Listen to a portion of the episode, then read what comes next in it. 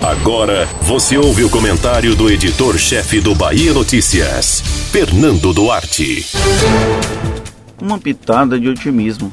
Vem daí a afirmação do prefeito Bruno Reis de que após a Semana Santa é possível falar sobre reabertura da economia em Salvador. Os números de casos ativos e também a fila de espera por leitos servem de endosso para a perspectiva menos pessimista. A dificuldade de manter esse tom é que a ocupação de leitos de UTI adultos segue alta e sem necessariamente termos sinais de melhora. Por isso é importante manter a cautela.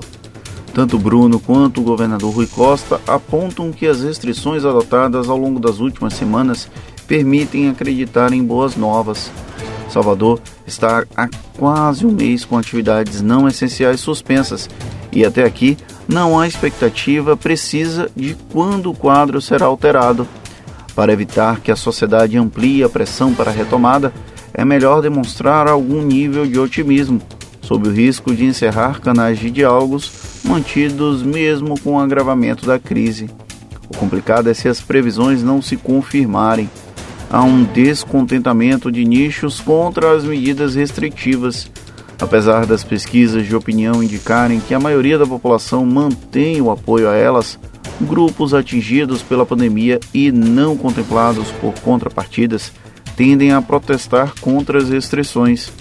Alguns argumentos são justos, ainda que existam aproveitadores que apostam no caos para se promover politicamente. Outros não fazem qualquer sentido.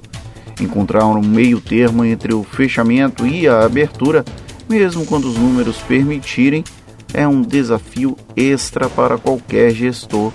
Diferente de 2020, quando a reabertura aconteceu setorialmente, a estratégia desse novo momento será escalonar horários e atividades.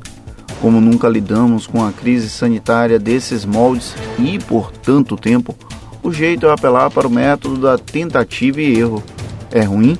Sim, porém é menos pior do que lidar com as mortes crescentes e o colapso do sistema de saúde.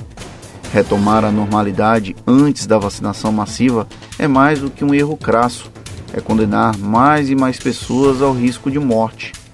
É sensível à mudança de tom da prefeitura após os índices sinalizarem melhora. Se antes as falas se assemelhavam a previsões de Nostradamus, quando muitas vezes o fim da Terra acontecia, agora estamos vivendo com algo menos pessimista. Isso não quer dizer que devemos baixar guarda. No máximo, readaptar a possibilidade de reabertura até que seja necessário restringir novamente. Ou então, até que haja imunização completa da população. Você ouviu o comentário do editor-chefe do Bahia Notícias, Fernando Duarte.